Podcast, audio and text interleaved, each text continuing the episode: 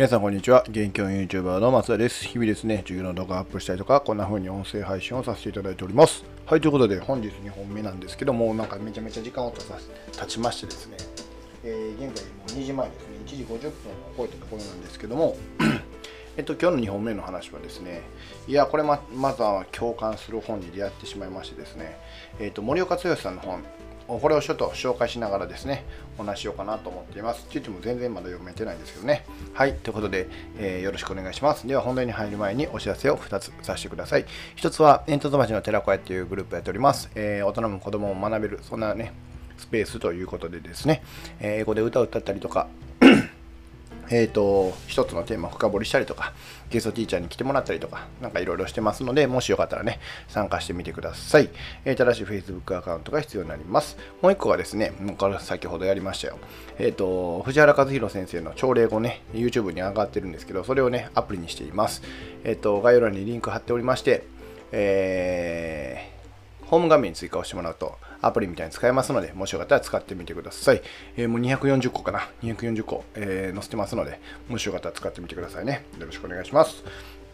では本題に入りたいと思うんですけども、えっ、とね、森岡剛さんまず紹介したいなと思ってます。えっ、と、森岡剛さんはですね、えっ、と、USJ、ユニバーサル・スタジオ・ジャパンをね、まあ、要は再生させた方ですよね。えっ、と、今は、えー、刀っていう、確か、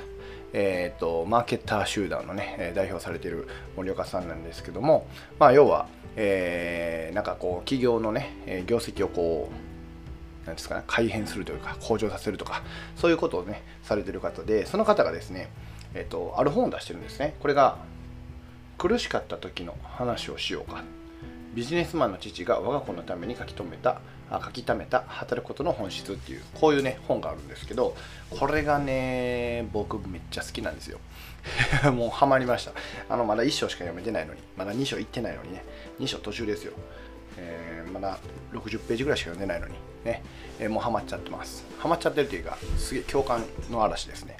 えー、と本当にこれがいい本やなと思ったんで、もうおすすめしたいなと思って今ね、こうやって温泉させてもらってます。で、多分ね、2章以降も学ぶことあると思うんで、でその辺はね、またおいおい、他の音声でね、多分話するんちゃうかなぐらい僕はいい本に出会えたなというふうに思ってます。で、どんな本かというと、えっと、森岡さん自身がですね、娘さんに当てた本なんですよね。えっと、もともとは別にこれを世に出すつもりはなくて、本当に娘さんのためにちょっと書き留めてた本で、で、その書き留めてる間にですね、多分他の執筆の依頼があったんですよね、本のね。えーで、その執筆の依頼の時に、いや、もう全然書けてないんですよと。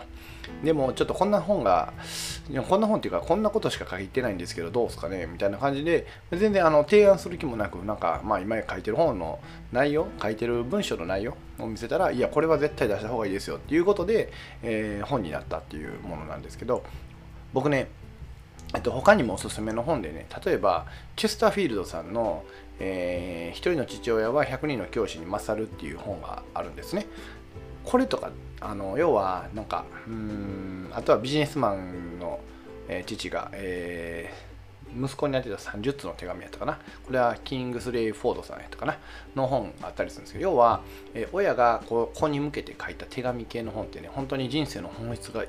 ぱい詰まってるんですよ。で僕チェスターフィールドさんの方はめちゃめちゃ好きであの折り目つけまくってて、えー、と学級文庫にも置いてたんですけどまあ他にもねいっぱい手に入ったんで、えー、と急遽僕が読んでた本は引き上げてます。ね。やっぱりもう一回読み直したいなと思って引き上げてるぐらいやっぱりこう親から子に向けてさ、えー送る本ってすごい大事やな。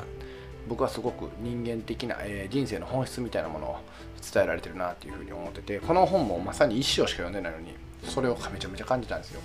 例えばこれあのやりたいことが決まっていない。やりたいことが見つからないと言っているあなたはっていう話があってこれは、ま、学校教育の弊害もあるかもしれないですけどやりたいことって別に、えー、とじゃあ選択肢が100個から200個200個から1000個って増えたところで変わらんよと。今ねあの特に社会がこう変化の時代になっていろんな職業とかが出てきてる中いろんな企業が生まれてる中でじゃああなた何を選ぶのって別にこれを知らなくても選べるよねっていう話なんですよね。っていうのが要は一番大事なことってえー、と外側のねその企業の情報とか、えー仕事の内容とかではなくてあなた自身がどうやっていきたいのっていう自分の人生の軸だよねっていうことをこの森岡さんが言ってて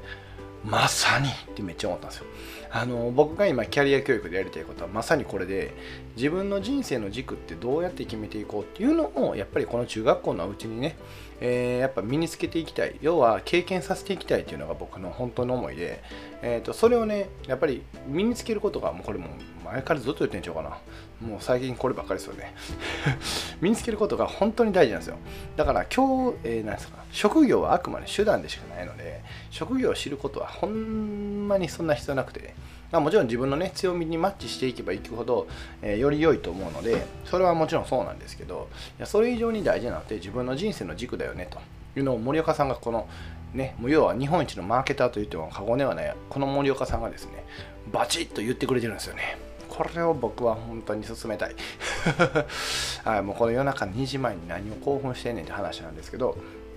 いや本当にねめっちゃ大事だと思うんです。よやっぱ人生の軸っていうのをどうもこの森岡さん曰くですね、えー、要は、えー、自分自身でこう考える時間すら要は考える機会すら与えていない教育の方が間違ってるんじゃないかと、うん、まさにと思うん。だからやっぱりこう考えていくから、要は今大学,、えー、大学生なんですかね。多分娘さんがこの時は。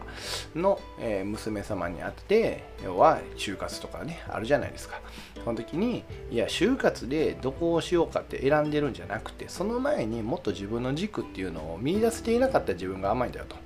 いうことを言ってたりするんですよね。うん、本当にその通りだなと思って。だから、もう一回ね、えー、変えるんですけど、自分の人生の軸っていうのは、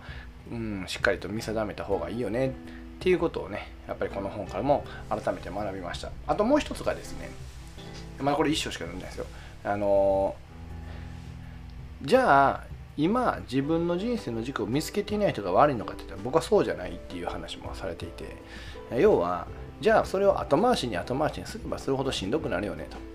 と。例えば50歳になってね自分の人生の軸が分かりませんって言って、えー、来られてもいやあなたじゃあ何ができるのとかあなたは何がしたいのとか人生のあなたのテーマは何なのっていうところをやっぱり深掘りしておかないとうん50になってからやったらもっともっとしんどくなるよね。じゃあ今気づいたこの瞬間からやっていく方が絶対、えー、将来的な人生のスパンで言うといいよねっていうことを書かれてて。そうもすごく思ったんですね。だからまあ僕今ね中学校2年生に対してやってると思うんですけど今聞いてくださってる方がねもし、えー、自分の人生の軸ないなって思われてる方でえっとまあね中学生じゃない場合まあ大人になって二十歳超えて、えー、もしくは30超えてっていう場合であれでもいやでもそれが人生で一番ね今日が若い日なんだから、え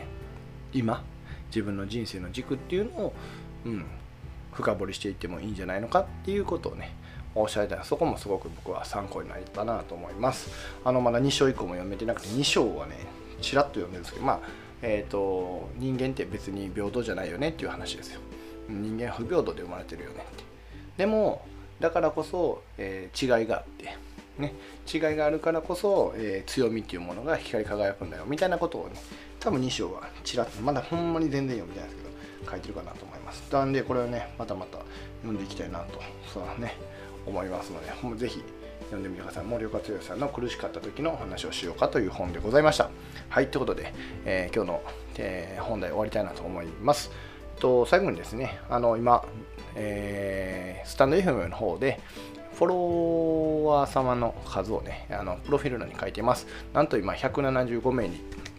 なりました。ありがとうございます。新しくフォローいただけた方がいてみたいで、ほんまにね、あのこんな形でちょこちょこね、少しずつ少しずつですけど、え配信しながらですね、えっ、ー、と、まあ、自分の影響力っていうのを高めていきたいと思いますし、皆様にね、ちょっとでもきっかけになったりとか、あ、こんな教員おるんやなと思っていただけたら幸いです。それでは最後までご視聴ありがとうございました。これからもよろしくお願いします。では、またね